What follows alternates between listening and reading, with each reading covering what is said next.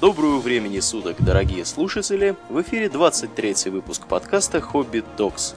С вами его постоянные ведущие Домнин и Аурлиен. Спасибо, Домнин. Итак, о чем же мы, Домнин, сегодня будем говорить? Говорить мы будем о том, о чем не говорят, в общем-то, все остальные.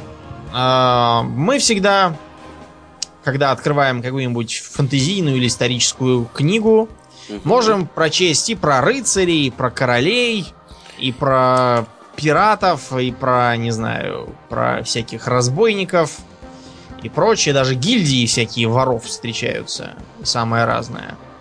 А, но практически никогда не объясняется, откуда берутся деньги, откуда берутся товары, одежда, которую все эти товарищи носят, откуда еда. рыцари, да, еда, Опять. откуда рыцари берут э, свои доспехи, сами же они не делают. Как это все к ним попадало. То есть говорить мы будем о развитии экономики, торговли, ремесла, финансов. В общем, на близкие и понятные, я думаю, всем современным людям темы. А, поначалу обмен, который вели между собой люди, а люди вели обмен еще с, с давних времен, он имел характер натуральный. Что такое натуральный обмен, Аурлиен? Ну, натуральный обмен это когда я тебе даю рыбу, а ты мне даешь там кусок хлеба, например. Как вариант. Духе. Да, да. Когда вещь на вещь, так сказать, без денег. Это так называемый бартер. Да. Да. Э, бартерная торговля процветала очень долго. Она даже сейчас не ушла до сих пор э, в прошлое. И со временем, когда наметилась, э, наметилась разница в развитии между разными племенами, а потом и государствами, разница в географических условиях, разница в природных ресурсах, доступных им, начала развиваться торговля не просто так, для интереса. Допустим, выменить красивый наряд или там какой-нибудь топор каменный, если самому не хочется делать, а торговля для выживания. Вот, например, э, новгородская земля у нас была такая. Да. Чем в основном славилась новгородская земля? Ну, я так думаю, что торговля как раз и славилась. Да, несмотря на то, что сельское хозяйство все равно играло очень важную роль, тем не менее, хлеб Новгород всегда импортировал. Просто потому, что земля северная, сырая, хлеб растет не очень хорошо, а народу много. А, славился Новгород как раз торговлей. Впрочем, Новгород это все-таки своего рода исключение, поскольку он был с а, одновременно и аристократической, и торговой республикой. Несмотря на то, что между аристократией и торговцами, то есть боярами и купцами, там была сословная разница, а, тем не менее, крупнейшие торговые дома принадлежали почему-то боярам. Это исключение. Как правило, такого не было. Но мы забегаем вперед. А, первые самые важные ремесла, которые появились в мире. Мы это можем вспомнить еще, когда в цивилизацию играли. Седмейровскую. Что мы обычно первыми открываем из ремесел, Аурелиен? Кузнечное дело, полагаю. Ну, сперва, на самом деле, не кузнечное дело, сперва мы открываем гончарное дело. Гончар... А, ну да, да. Кузнечное уже чуть-чуть попозже. Э, но про гончарным долго говорить не будем, потому что, я подозреваю, никому это не интересно. Перейдем сразу к кузнечному делу.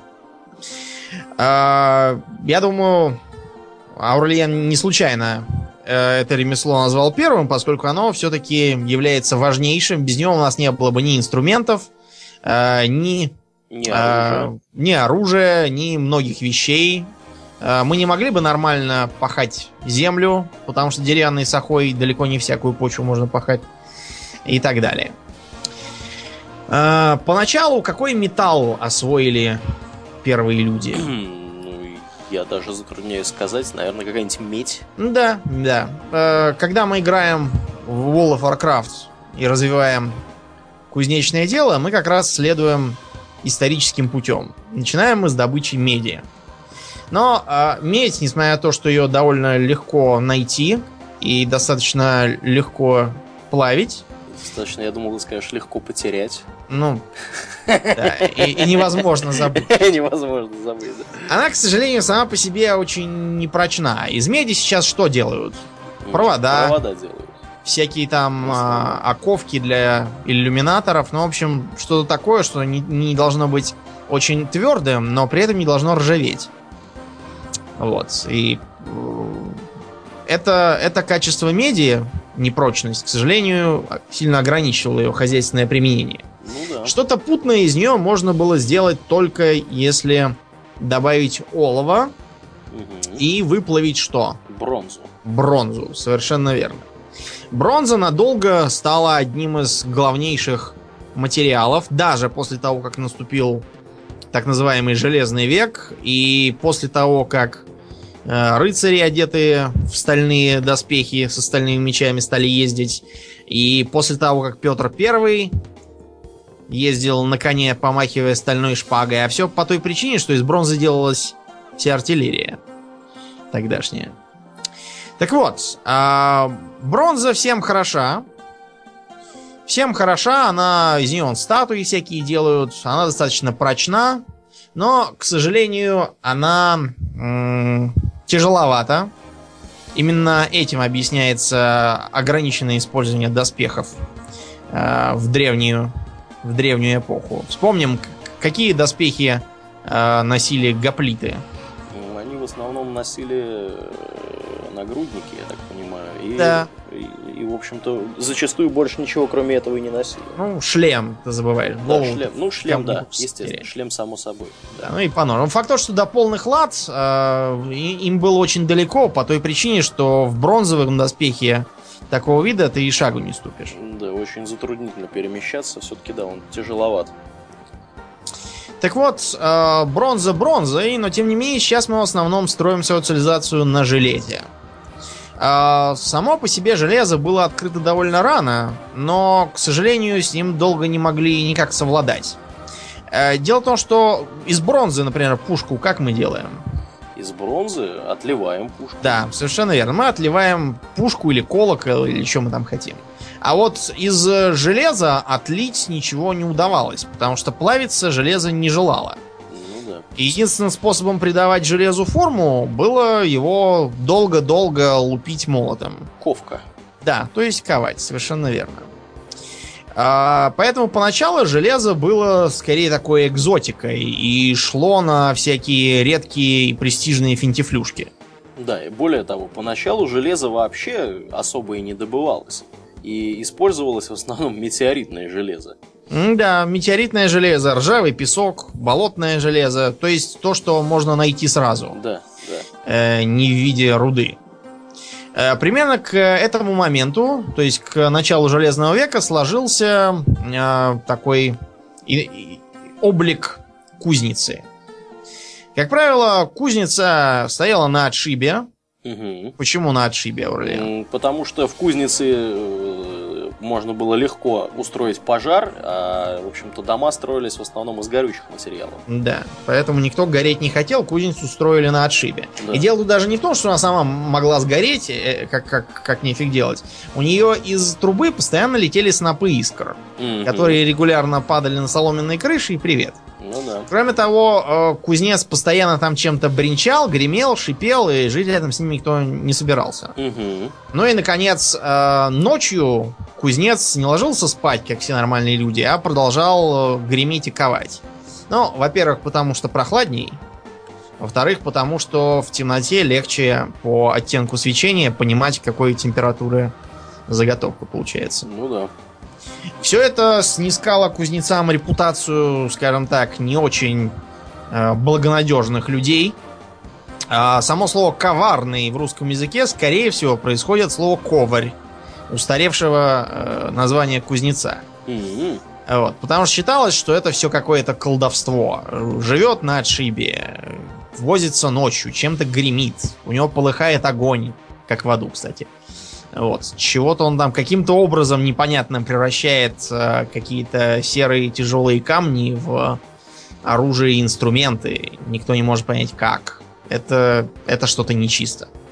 Справедливости ради скажем, что не только э, кузнечное ремесло вызывало такие ассоциации, но еще и, например, мельники, э, строившие плотины и водяные мельницы на них, они пользовались репутацией, наверное, еще худшей. Да, почему?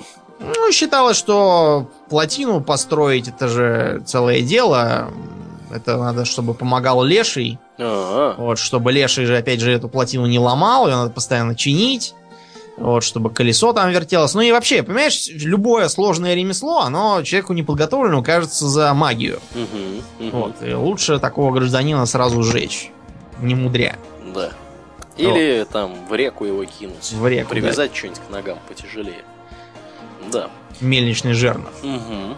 Так вот, это снаружи. А внутри, а, в примитивной кузнице стоял такой камень с плоской вершиной вместо наковальни. Молот, тоже каменный. а, мехи, для того, чтобы раздувать огонь. Без этого и думать нечего что-либо плавить. Ну и горн. Горн это такая, такой вроде очага здорового, в который дуешь, э, дуешь мехами и раздуваешь огонь, чтобы разогревать заготовки. Э, Это примитивная кузница. Почему? Потому что, во-первых, найти такой камень, чтобы он был с плоской вершиной и при этом сам не разваливался от э, столь нетрадиционного применения, очень непросто. Мгм. Вот, поэтому со временем было решено выливать из бронзы бронзовую наковальню и пробовать пользоваться ей. А потом сменили и молот, потому что, опять же, каменный молот очень был недолговечен и приходилось часто менять. Проще сделать один железный молот и пользоваться им до старости. И, наконец, э, клещи. Клещи поначалу делали из дерева, чтобы они не сгорали слишком уж быстро, делали им такую оковку из меди. Вот. Это было потом сочтено ненадежным, и их тоже заменили на бронзовые или железные. Кроме того, были всякие вспомогательные материалы, типа всяких точильных кругов. Ну, как обычно в кино показывают, там два раза стукнут по заготовке меча, а потом уже все, им там чиркают по Да, Начинают точить. вращать, да. Так, разумеется, никто никогда не делал, но суть в том, что точильные камни там обязательно были. А, что интересно, не было никакой там ни линейки, ни рулетки, ни чего-то там еще, чтобы измерять. Все, э, все размеры делались на обум Господа Бога. На глазок. Мгм. Э, как, как выглядел э, среднестатистический кузнец? Ну, я думаю, что это такой должен был быть здоровый мужик, постоянно чумазый э, и в каких-нибудь прожженных штанах. Ну, кое-что, да. Действительно, бывали и такие кузнецы здоровенные, э, вполне богатырской силы. Так их обычно изображают в кино, на картинках, в мультиках и в книжках. Но э, чаще бывало по-другому. Э, чаще кузнецом был какой-нибудь хромой, или кривой, или горбатый гражданин. А, никакой особенной физической силы он не имел, разве что, ну, ворочить э, железо мог, а э, анатомической мускулатуры не имел. Для этого у него был молотобоец. Вот это уже как раз был здоровенный такой жлоб э, с длинными руками и с тяжелым молотом. А сам кузнец, он просто тюкал небольшим молотком по месту, куда должен бить молотобоец, а тот уже со всей дури лупил кувалдой. Э, В кино такой образ тоже бывает. Там обычно такой дедушка, там иногда такой с выжженным глазом или там еще чем-нибудь, с рукой отбитой, и у него такой здоровый молодой помощник. И они на пару так тюк-тюк-тюк-тюк. Почему я говорю именно хромой, кривой там или еще какой-то? Помнишь, у греков был даже специально обученный бог? Да, звали, его, кузнецов. звали, звали его Гефест. Да, он потом перекочевал к римлянам под именем Вулкан. Да, да, да. Так Тоже вот, был э, хромой, между прочим. Да, он был хромой, и это все не случайно. Почему вообще э, такая связь между занятием ремеслом, в данном случае кузнечным, и хромотой? Я припоминаю, что когда в школе изучал э, быт и нравы Древней Греции, ну то есть как изучал, в школе нас э, ничему не учили в этом смысле, потому что преподавала директриса, на полном серьезе заявлявшая, что команда «Спартак» названа в честь города Спарта. Да, Да. прекрасно. Э, Поэтому изучать мне придется самому. Нам, к счастью, выдали очень хорошие учебники. Э, В этих учебниках было очень много переведенных греческих книжек, ну, то есть реальных древнегреческих книг. Трагедии, комедии там всякие. стихи, размышления. Это все можно было почитать и составить представление. Так вот, там говорилось э, о том, что мы восхищаемся статуями и разными там э, зданиями, которые... Ну, в общем, всем, что делают такие мастера, как Фидий или Поликлет. Фидий был знаменитым скульптором, насколько я помню. Но вот если бы нам самим предложили стать Фидием или Поликлетом, мы бы тут же от этого отказались. А почему так? Почему всякими парфенонами и статуями Афродиты восхищались, а вот на авторов смотрели как на каких-то э, ущербных людей? При том, что это а, не рабы там никакие, это вполне полноправные граждане республики. Неужели тоже калеки были? Нет, нет. Дело в том, что первоначально в племенной структуре э, должность э, гончара там какого-нибудь или кузнеца, короче, ремесленника доставалась именно кривым, косым и болезненным. Почему? Потому что э, увечный человек не может носить оружие. Способность носить оружие в племенной структуре это определяющий признак для э, способности владения землей. Мы это потом можем наблюдать в том, как здорово земельная аристократия развилась в рыцарство. Так вот, тот, кто не владел землей, не будучи воином, э, не мог эту землю обрабатывать, ему нужно было какую-нибудь другую профессию найти. Ну, простейший вариант был какая-нибудь такая, при которой не надо далеко ходить, не надо бороться с львами и тиграми, а можно сидеть дома и чего-нибудь мастерить. Вот и все. А, такое вот отношение к ремесленникам, оно, видимо, докатилось и до античной поры. Там, конечно, были всякие другие объяснения, типа того, что вот мы там прогуливаемся по улицам на солнышке, там, а они сидят у себя в мастерской, там темно, они скрючены, насиживают себе сколиоз и геморрой. Вот, а ты же знаешь, как греки были повернуты в физическом здоровье Это да. и совершенстве. Детишек Ну вот. там кидали с обрыва в некоторых Да. полисах. В отдельно взятых полисах. В отдельно взятых, да. Вот так, да. Поэтому кузнец немножко отличался от такого э, богатырского образа. Хотя кожаный фартук у него был как раз такой, как на картинках. Почему кожаный? Потому что труднее прожечь. Искры и брызги летели сплошь и рядом, и для кузнеца типичнейшей травмой были ожоги. Вот, регулярными. Ну и плюс, плюс всякие тепловые удары и другие катастрофы. Как вообще шла работа с железом? Поначалу с железом поступали незатейливо. А, Руду, или что из чего они там его добывали, крошили, перемешивали с древесным углем а, и кидали в печку. Из печки извлекался такой э, корявый бурый ком э, весом килограмма 3-4. Вот этот бурый ком представлял собой более или менее, собственно, железо. Чтобы сделать его скорее более чем менее, его опять совали в горн, после чего много и долго лупили молотом. Э, В результате такого обращения э, железо, как более прочное и тяжелое, избавлялось от шлаков, более легких и непрочных. Вот. Ну и с этим уже можно было работать. Получалось, честно говоря, довольно нетехнологично и довольно расточительно с точки зрения материала и труда. Но зато это все можно было делать одному. То есть не нужно было ни фабрик, никаких, ни заводов, ни толпы помощников. Все это мог делать один человек. Только не надо думать, что кузнец, он круглый вот вставал в 8 утра, завтракал, с 9 до 6 ковал, а потом э, обедал и ложился спать. Так не бывает. Ему, во-первых, нужно было все-таки вести подсобное хозяйство. У него были какие-нибудь там куры на заднем дворе, морковка, капустка. Это раз. Во-вторых, э, руду ему никто не привозил. На аукцион он не мог ее пойти купить. Это все надо было как-то самому решать. Ходить на болото, доставать там это болотное железо. Ну да, да. Вот. Ну, в общем, много, много всяких было занятий. Такое э, ремесло со временем развелось в э, более приличное, использующее штукофены. Это такая здоровая высокая печь.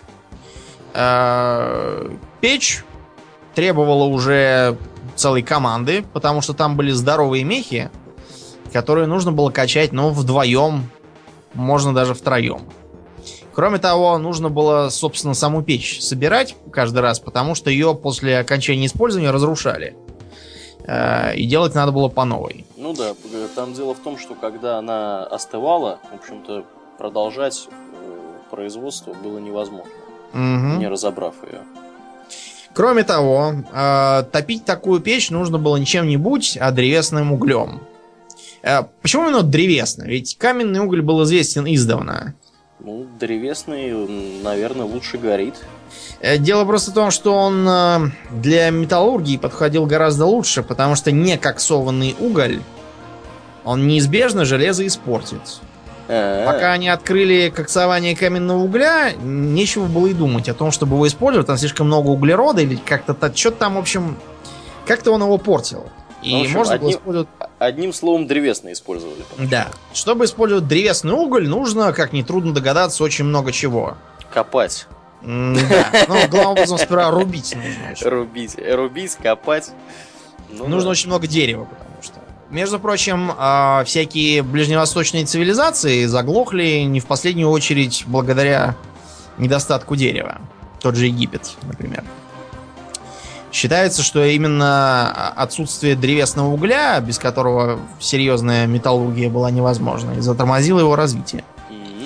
Тем временем все, всю болотную руду более или менее уже выбрали, и пришлось переходить к копанию шахт. Шахты были известны еще с античной поры, туда загоняли рабов, долго эти рабы не жили, потому что в шахтах сейчас так крайне тяжело, а тогда было еще хуже.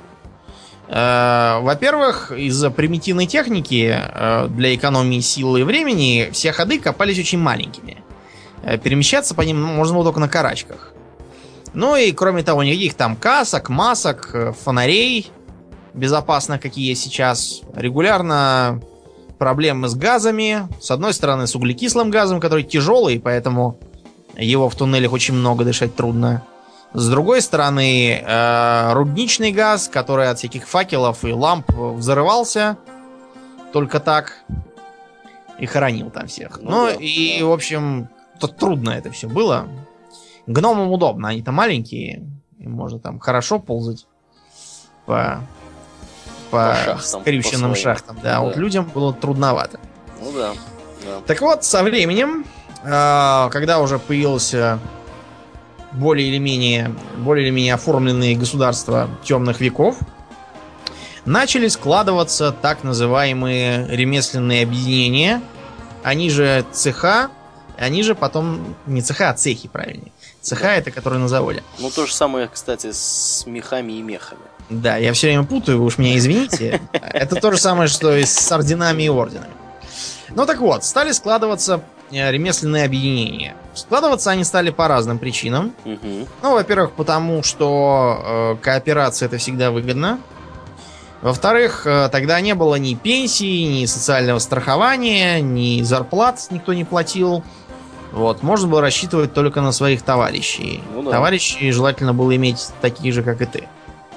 Кроме того, так проще было наладить процесс э, воспроизводства, так сказать, ремесленных навыков, проще говоря, обучения.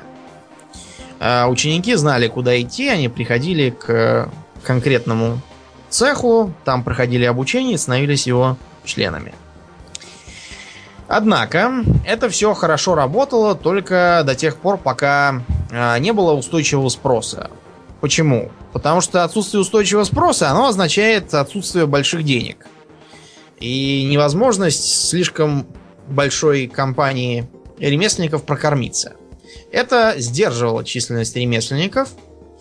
А потом началось развитие городов. В городах уже у всякого ремесленника был весьма солидный спрос. А, Мало того, что в городах было много народу, так еще и туда нарочно приезжали, вот, например, к тем же кузнецам приезжали знатные феодалы из окрестных земель специально, чтобы закупиться хорошими доспехами, мечами, щитами и всяким таким.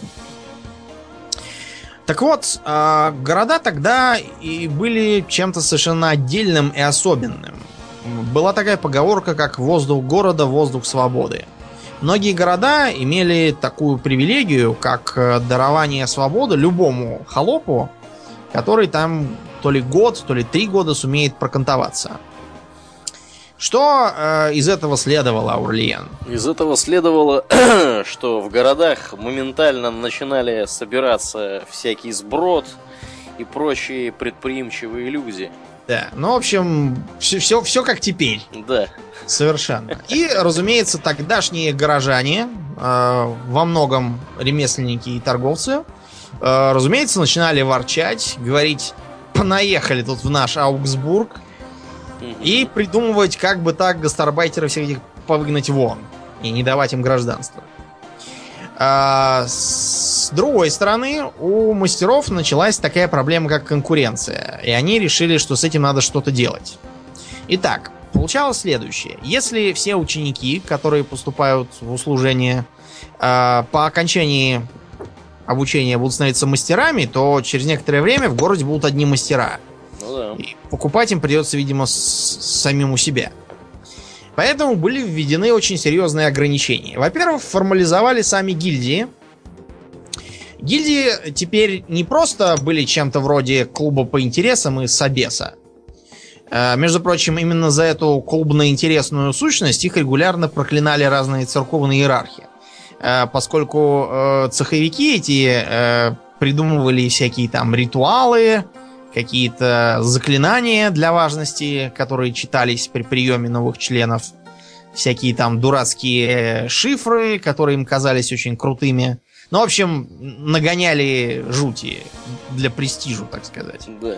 Церкви это совершенно не нравилось. Между Только прочим- она могла нагонять жуть для престижа. да, да. Э, между прочим, одна такая организация, она до нынешних пор дожила, да, ремесленная по своей сути была. Как каменщики там, правда, Да. были, а не кузнецы. Да, Но но это уже детали. я недавно шел по улице, э, заходил к себе в офис. Встретил, да? Нет, я проходил мимо одной э, компании, там как у каких-то тоже каменщиков, и там был очень интересный такой бронзовый знак на стене. Мгм. Очень, очень интересно. Я его в, в группу подвешу, вы посмотрите. Э, Потом посмотрите в интернете знак масонов и подумайте, что бы это могло Там быть. такой у- угольничек, да? Да, линеечку, угольничек, циркуль, Да, все да, как да, положено. всё как положено. Да, причем такое, такая еще бронза, такая типа, позеленелая, такая древняя. Кажется, я раскрыл в городе масонскую ложу. Да. Ну так вот, а, ложи эти а, придумали себе новую иерархию. Отныне всякий ученик, отбыв положенный срок и показав положенные способности, получал статус подмастерья. Подмастерье не имел права иметь собственную мастерскую, не имел, в общем, полного членства в гильдии, но он имел право наниматься в качестве э, работника к мастерам. Да. Да. Э, Это сразу решало другую проблему. Дело в том, что у мастеров э, шел технический прогресс, и появились всякие сложности технического плана, которые нужно было ликвидировать путем найма новых людей. А, Чтобы новых мастеров не плодить, они вот таким изящным образом решили этот вопрос. А, Кроме того, а, этот технический прогресс одновременно подсекал дела у подмастерьев, поскольку требовал довольно серьезных э, капиталов, чтобы начать работу. Это раньше можно было все натуральным хозяйством прожить, как я вот рассказывал о кузнецах. А в городах уже нужно было закупать э, сырье, причем сырье не абы какое, а определенного уровня, которое определялось очень строго самой гильдией в определенных местах. Э, Потом э, нужно было иметь определенного вида мастерскую, которая тоже на дороге не валяется. Ее надо либо строить, либо покупать, либо снимать там на крайний случай. В общем, э, препятствий стало много, чисто коммерческого характера. А, Кроме того, а, с 14 где-то века у подмастерьев появляется новый, новое требование. Это странствование. То есть они должны были поездить по разным городам, ну, смотря по специальности, славящимся конкретно, конкретно их, Их видом деятельности. да, их видом деятельности, и там поучиться местным техникам. Именно из-за этого по-английски подмастерье будет journeyman. То есть буквально человек странствий. Странствующий человек. Наши э, гении постоянно это переводят то как наемник, то как странник, то еще как-то. Это подмастерье. Наемник.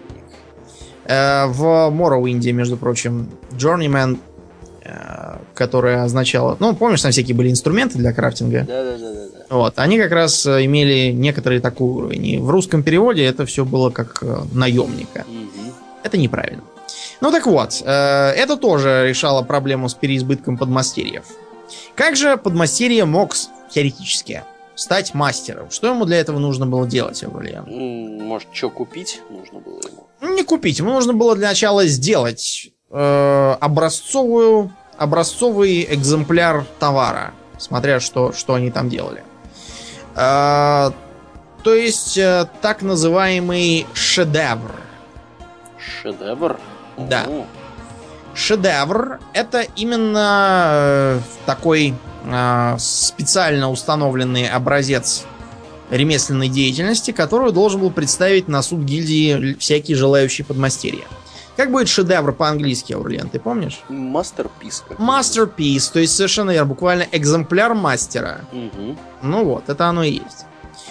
А, с шедевром было в разных гильдиях по-разному. Но я думаю, просто э, понять, что если это э, гильдия ювелиров, то уже можно сразу плюнуть и никаких шедевров не делать. Э, Потому что требования к ним будут такие, что это королю, наверное, будет по карману сделать. Ну да, да. Со временем такая же ситуация начала наблюдаться практически во всех гильдиях. То есть, если это гильдия сапожников, то нужно было делать какие-нибудь ботфорты Шедевральные да, ботфорты. шедеврального вида, в которых Из крокодиловой страшно. кожи. Да, да. Если же э, шедевр все-таки сделать удавалось, нужно было дальше еще через 40 кругов ада пройти. А, нужно было обязательно устроить пьянку для всей гильдии, а это как бы много народу. Ну да. Э, внести денег там в кассу, еще там чего-то делать. Но, в в общем, фактически главным способом э, стать мастером э, было родиться в семье мастера.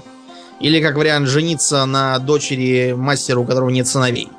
Все остальные способы это дело дохлое. Чтобы э, подкосить и этот способ, э, подмастерьям некоторые гильдии стали запрещать жениться. Эван, и как? Да, ну, в общем, со временем гильдии стали из прогрессивной экономической функции выполнять абсолютно тормозящую, да, и регрессивную. Э, Они, например, э, искусственно подрубали экономическую, экономически здоровую конкуренцию, потому что они определяли цены.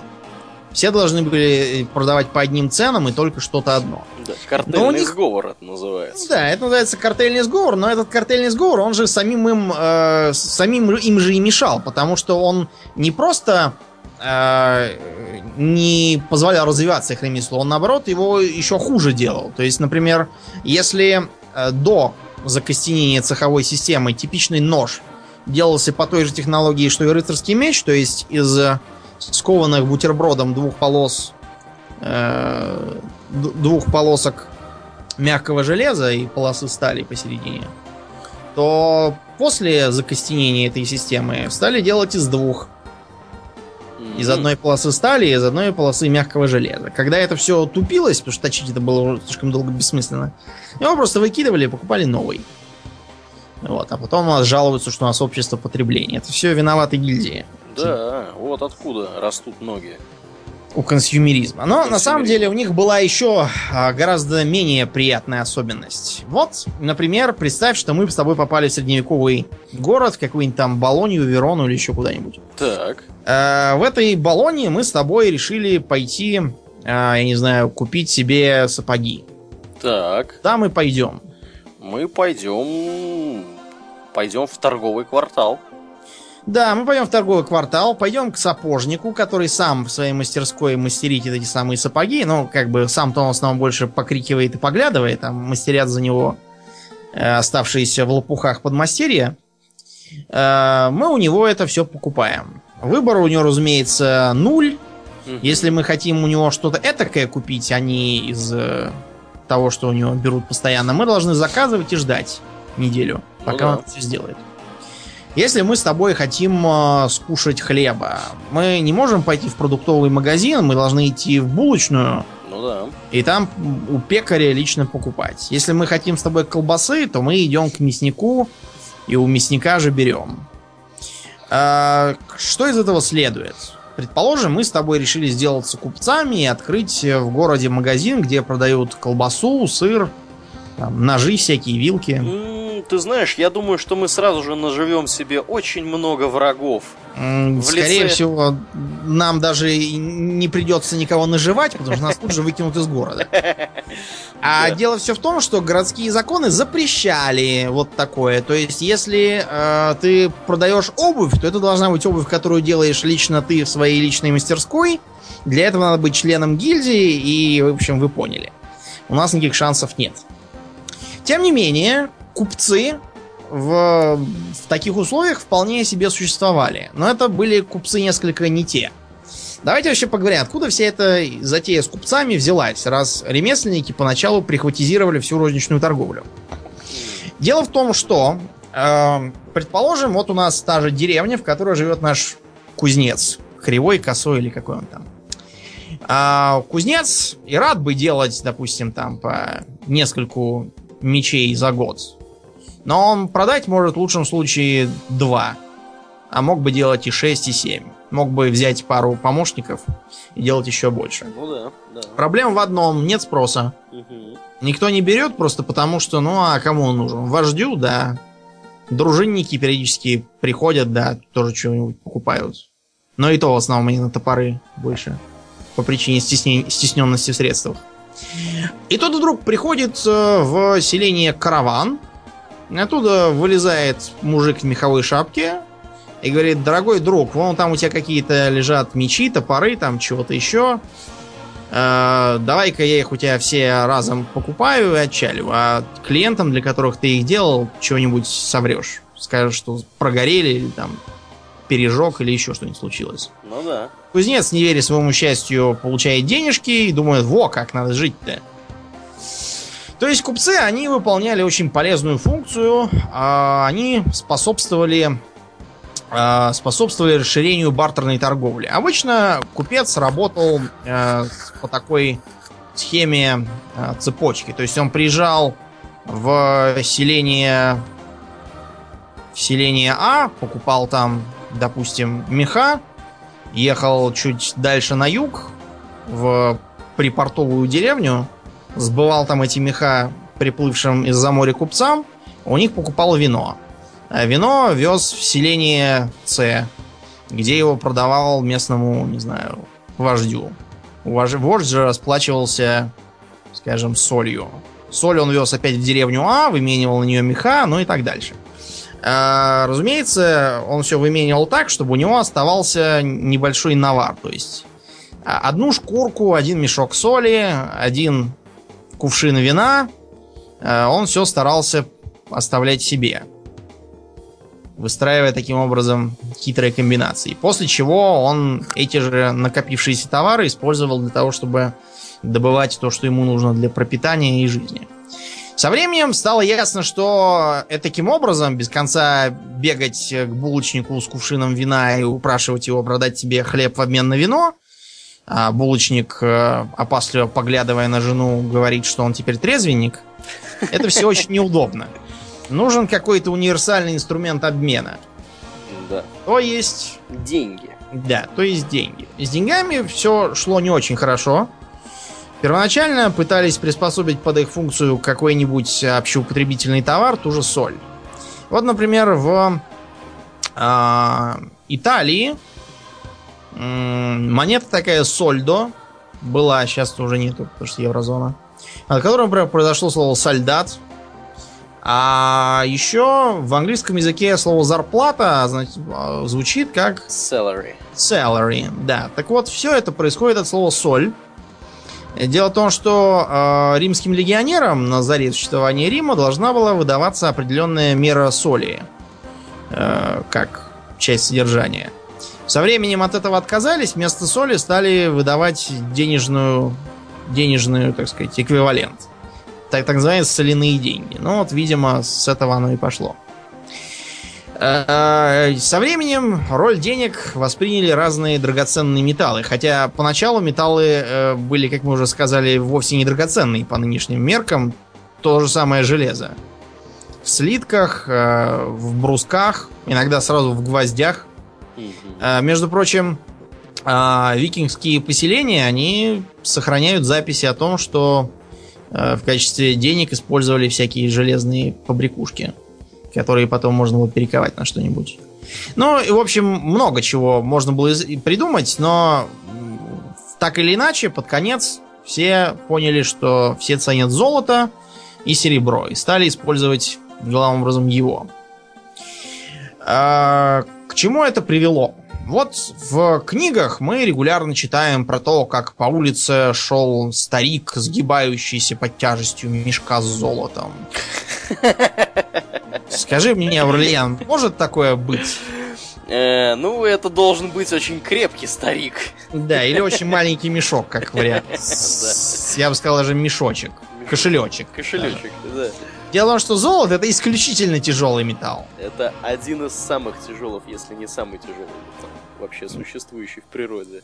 Поэтому все эти сказки про мешки с золотом, которые там все бросают на столы, но это надо иметь какие-то столы, наверное, тоже из золота сделанные. Да.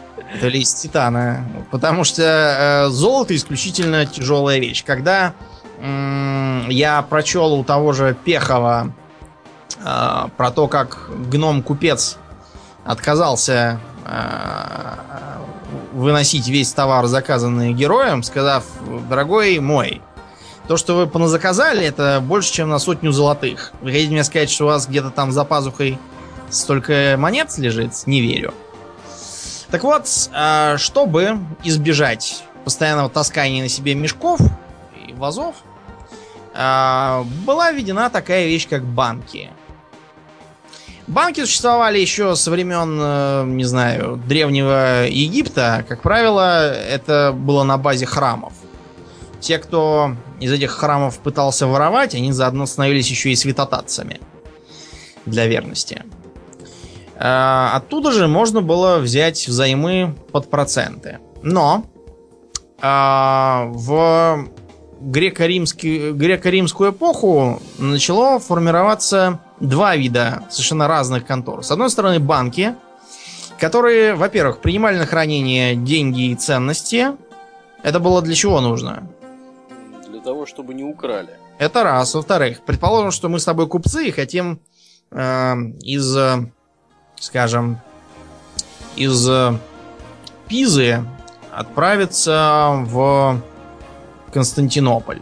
Да. Мы, мы можем, конечно, нагрузиться мешками с золотом э, и молиться, что это все не потонет, не разворуют, вот, и так далее. А мы можем пойти в банк, э, дать какому-нибудь сеньору Амальфи эти мешки, получить от сеньора Амальфи бумажку с печатью, Мгм. спокойненько поехать в Константинополь, там зайти в местное отделение, дать им бумажку и получить такие же деньги. Легко и просто. Заодно и не сопрут. С другой стороны, ну, мы, конечно, должны будем там определенный процент, допустим, процент или там 2% отдать сеньору Амальфи за эту услугу, но тут уж ничего не поделаешь. А, зато спокойнее. Тем не менее, сеньор Амальфи не может нам выдать денежки под э, проценты взаймы на новый бизнес. За этим нам придется идти к так называемым ростовщикам. Если в греко-римские времена с ростовщиками было более или менее легко связаться и столковаться, то а, в средние века с этим начались определенные проблемы. Какая причина была в этом? Ну, я так полагаю, что это религией было запрещено. Да, верно. Религия запрещает э, отдавать деньги в рост многим. Например, иудеям она запрещено, но только для других иудеев, разумеется. А, Оно запрещено мусульманам, поэтому современные исламские банки, совсем без банков сейчас нельзя жить, правильно?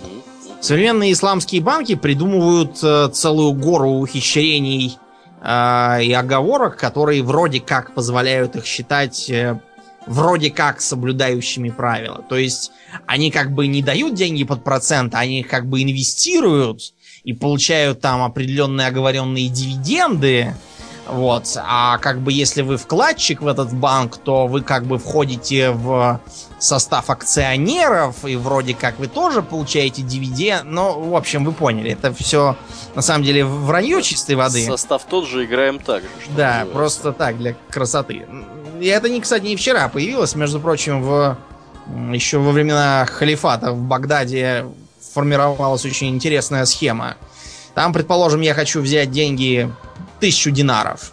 Я иду э, к ростовщику и говорю, что желаю у него э, купить, скажем, вот, э, вот этого вот осла э, за, э, скажем, 1200 динаров. Только денег у меня сейчас нет, поэтому я его как бы взаймы возьму, хорошо?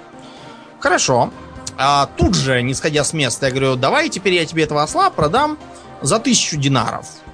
А, вот. И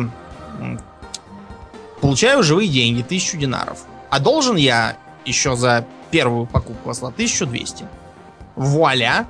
Никаких процентов, никакого кредита и ростовщичества. Да, как, Просто как, поторговали. Как, как в том анекдоте, да? Вроде и, и, и топор отдал, и, и рубль остался должен, да? Да, да. да. Ну вот, вот, вот так, так все и делается. А все потому, что запрещать э, э, вещь, которая в сущности является полезной и необходимой для экономики, это не самая лучшая мысль. Люди все равно придумывают какой-нибудь способ. Ну да. Как-нибудь это обойти. Тем не менее, а, первоначально в средние века действительно наступил упадок банковской деятельности в таком смысле. Э, и дело тут было не только в религии, а то еще и в том, что вообще практически пропали деньги очень надолго.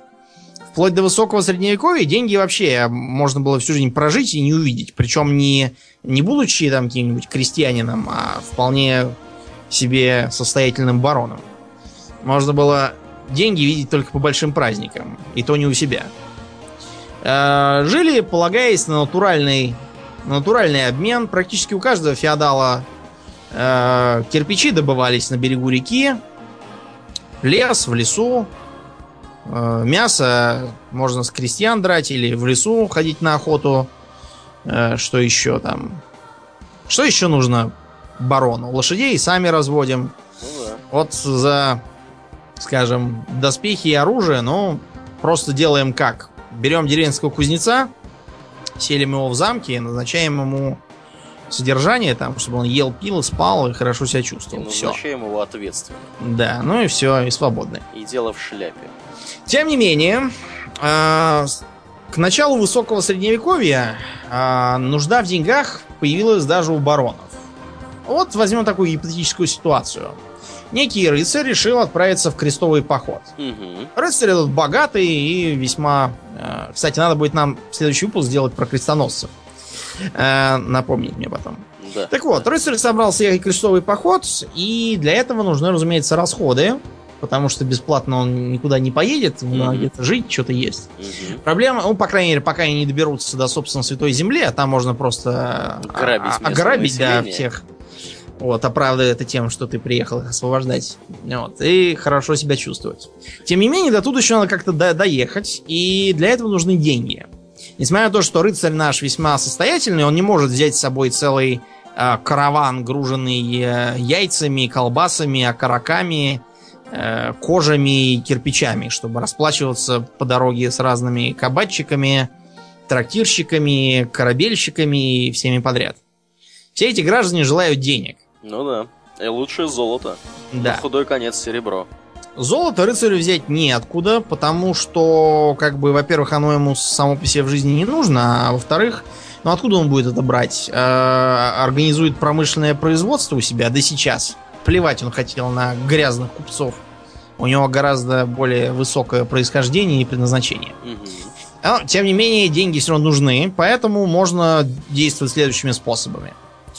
Во-первых, э, есть такие полезные люди, как евреи. Э, евреи не связаны церковным законом, поэтому у них можно взять деньги под проценты. Минус совершенно очевидный. Процент у них грабительский. Процентов 50-60. Ну да. Заложенные риски невозврата. Да, просто потому что все, все считали за, э, за, за честь и удовольствие прокинуть этих евреев. С деньгами. Э, вариант второй. Можно двинуть к ломбардам. Первоначально это были настоящие ломбарды, ну, в смысле, которые в ломбарде живут в Италии. Э, они, видимо, первые придумали эту фишку, оттуда появилось наше слово ломбард. Так вот, они придумали немножко другой вариант. Они брали в залог земли, причем земли, как бы, стоившие значительно больше, чем этот самый долг. Расчет у них был простой. Вот э, один вернул долг, второй вернул долг, пятый, десятый, а двадцатый не вернул. И земли его перешли во владение, и он сразу как бы покрыл э, покрыл Убытки. убытки за, за, Невозврат. да, за все прошедшие годы. Это, конечно, немножко идеализированная ситуация, но тем не менее это работало. Ну, в общем, тоже не очень выгодно. Ну и, наконец, он мог двинуть в ближайший город, где его более или менее знали, где он имел знакомых среди всяких уважаемых граждан из гильдий. Слово гильдия не случайно звучит похоже на слово gold и на слово немецкое geld, что значит просто деньги.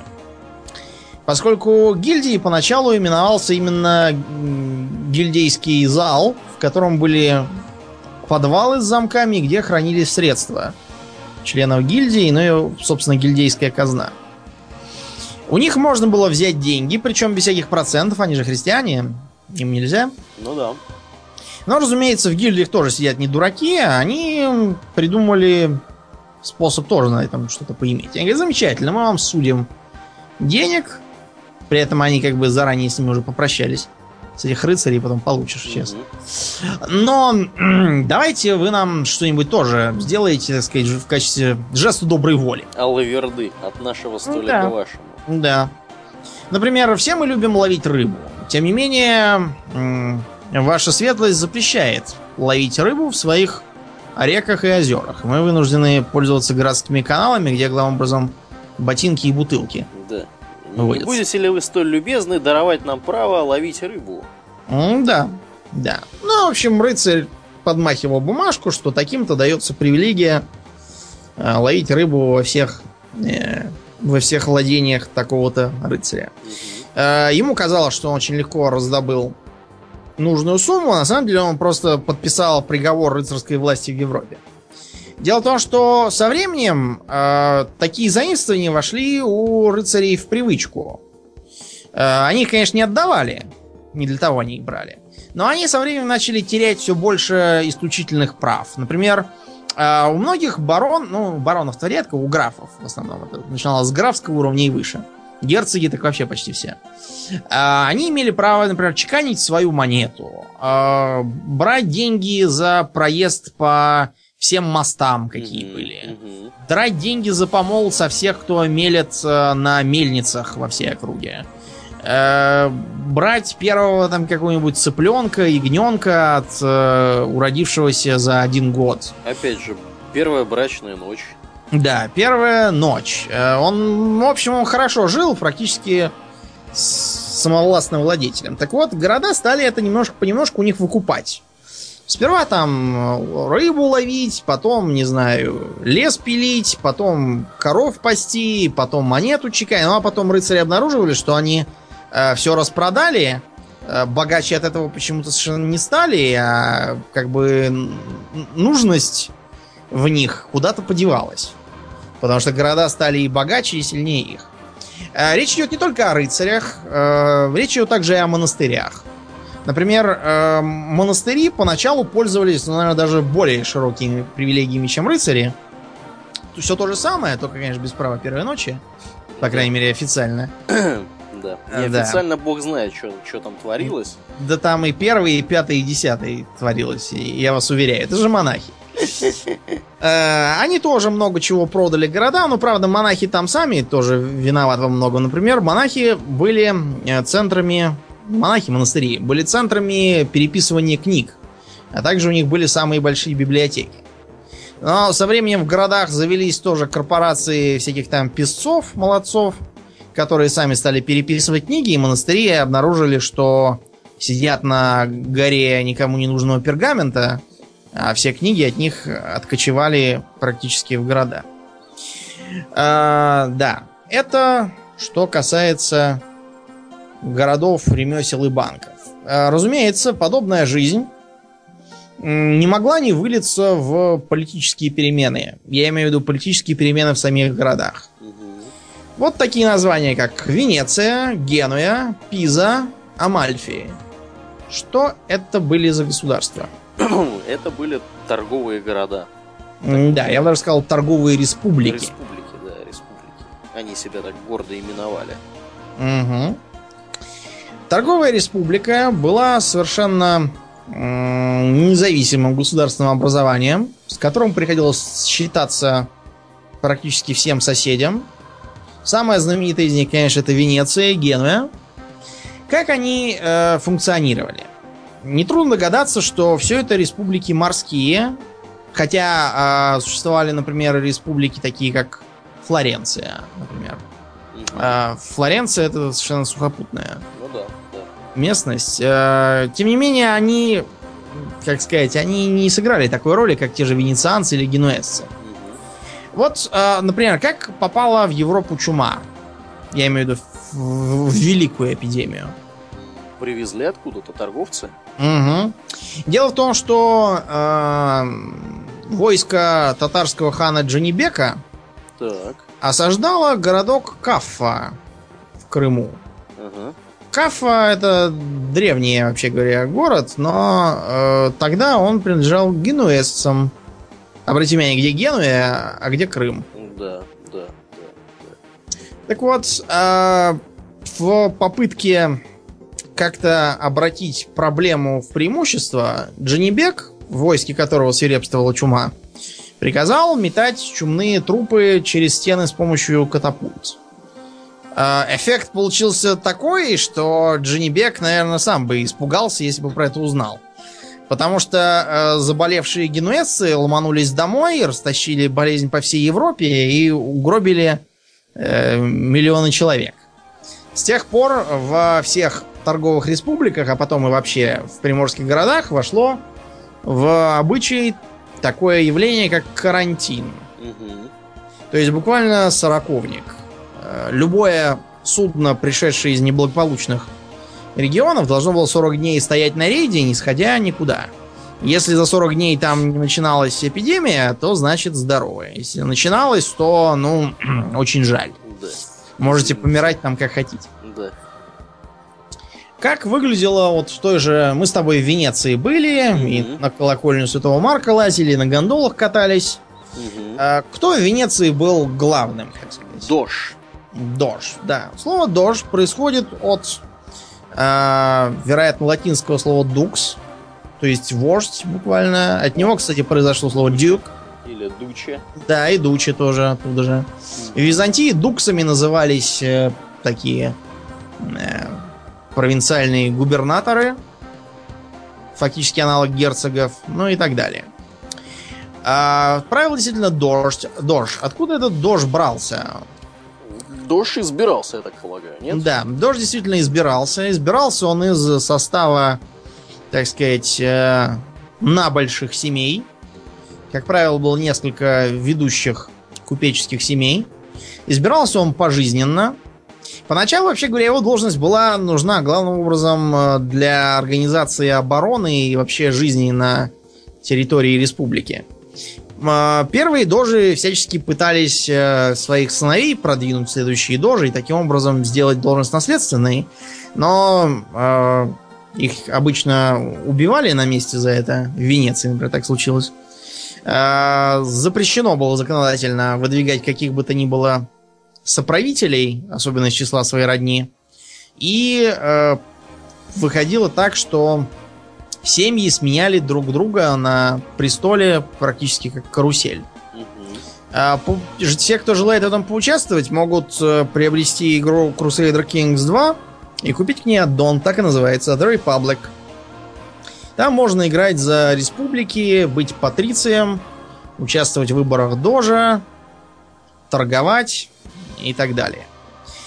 Для торговли а, эти республики строили а, колонии. Колонии не в позднейшем смысле, а просто такие маленькие квартальчики, а, которые обладали правом экстерриториальности. Ну, то есть, вот, э, скажем, Венеция строит в городе Палермо на Сицилии свою колонию.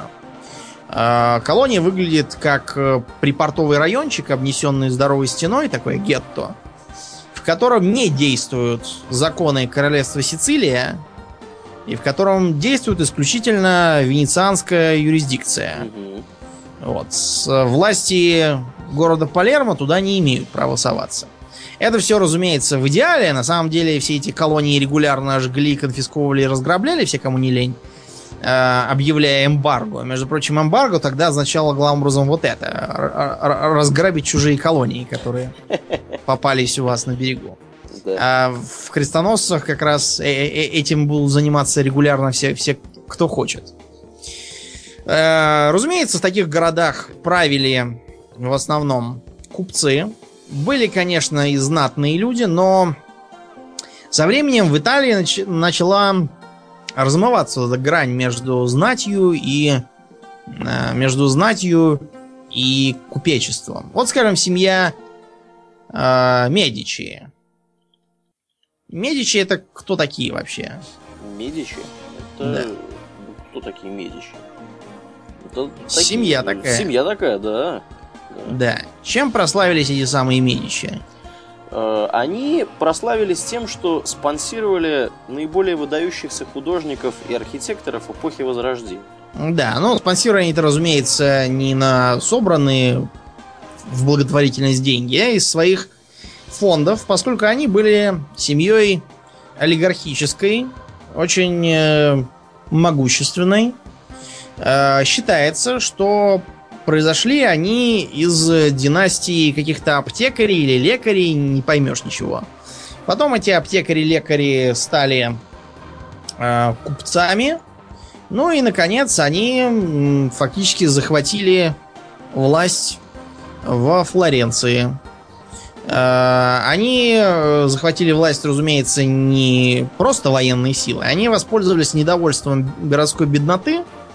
Вот, и э, составили заговор против э, аристократии, правившей городом. Им удалось после, по-моему, пары неудачных попыток а, стать полновластными хозяевами. Э, Несколько раз их пытались скинуть. Например, все те же все те же аристократы, не простившие им э, возвышение. Э, В историю это вошло как заговор Патцы. Посмотреть на заговор Патцы и поучаствовать в его подавлении можно, поиграв в Assassin's Creed 2. Там с этого начинается вся игра. Вот так вот. Потом Медичи э, были изгнаны из города из-за стараний гражданина Савонаролы. Был такой фанатичный проповедник. Вот. Потом опять вернулись, потом их опять выгнали. Екатерина Медичи стала э, супружницей французского короля и изрядно поучаствовала в подковерной борьбе при дворе. В общем, семья была такая. Неординарно. скажем Прямо. Э, другая семья, например, Гримальди. Э, присутствовала она в разных... Но это как бы была не одна семья, это был просто здоровый клан, из которого э, исходило четыре клана. Э, эти четыре клана участвовали и в венецианской жизни. Например, по-моему, один из его членов отравил Дожа Маченига. На это тоже можно посмотреть в Assassin's Creed 2 и в Венеции побывать. А, а другие его члены захватили город Монако. Захватили подлостью и обманом, конечно. Вот, но э, по сей день они там сидят и правят. В основном законе Монако написано, что Гримальди обязательно должны править страной. Никакая другая семья не может. Вот так прекрасно живут до сих пор. Мгм. Ни о чем не жалеют. Прекрасные люди, что можно Да, сказать. замечательные люди. Вот так. Ну, а дальше а, с описанным мной упадком духовенства и рыцарства, купечества и крупнейшие гильдии. Разумеется, речь идет не о сапожниках, а о разных там оружейниках, ювелирах, каменщиках, тех же самых, Да уж. э, да, и других. Они начинают играть все более значительную роль. А, Они э, фактически царят в Священной Римской империи. Э, там существуют всякие вольные имперские города, которые отвечают только перед императором.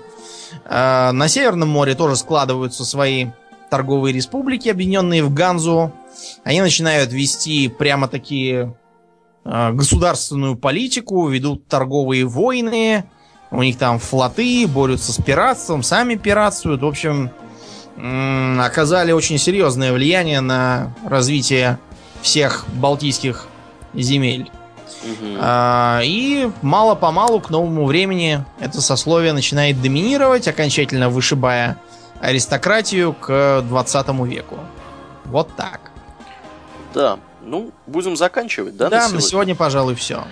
Э, я напоминаю, что это был 23-й э, выпуск подкаста Хобби Токс, и с вами были Домнин и Аурлиен. Спасибо, Домнин, до новых встреч, друзья. Пока.